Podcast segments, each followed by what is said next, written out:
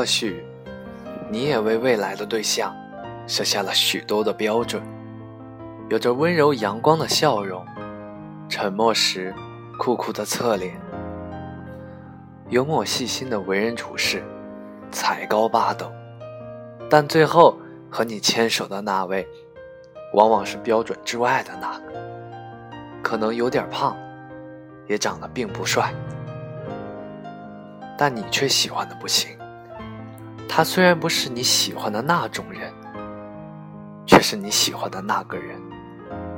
昨天我和悠悠逛街的时候，忽然有个很帅的男生和他打招呼，他在后面拍了拍悠悠的肩，可见悠悠见到男生的时候，他的眼神分明撩过了一带惆怅的惊讶。悠悠跟他笑了笑，也没有说什么。便拉着我匆匆的离开。我们终于走到了喝下午茶的地方。点完喝的东西后，悠悠淡淡的和我说了一句：“那个男生，就是我曾经和你说过的前男友。”喝着水的我，差点被呛到。悠悠的前任长得也太帅了吧！他和我说：“你想听我和他的故事吗？”当然求之不得。因为每逢和他八卦起关于前任的事，他总是各种理由逃避。我想，之所以逃避，心里肯定有个过不去的坎儿吧。他说，以前我不敢说他，是因为那是一段我特别自卑的时光。你也看到，他长得特别帅，我从来没有想过，我居然能够和他谈恋爱。他说很喜欢我这种开朗的女孩，所以我们后来相恋了。一开始真的特别开心，觉得他不仅仅是帅，也对我很好。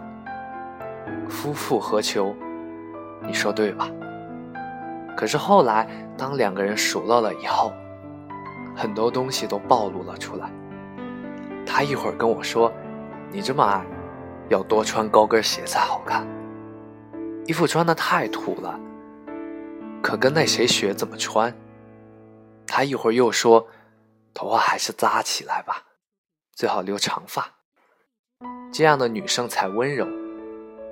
除了这些，他还左右她的交际、做事的方式等等。一开始我还是特别的努力的去变成他喜欢的样子，可后来才发现，即使我再努力，也无法满足。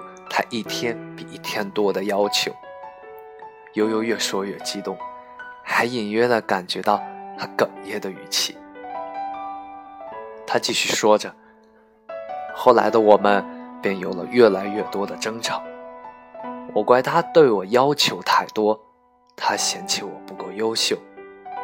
我心里其实是自卑的，被他这么一说，就更糟糕了。就这样。久而久之，在一次争吵中，我们就分手了。爱过错的人才知道，不是执着就能在一起。有句话不是这样说吗？所有的标准都是用来拒绝别人。喜欢一个人，就丢掉了所有的标准。我不敢说，对另一半有着诸多要求的人。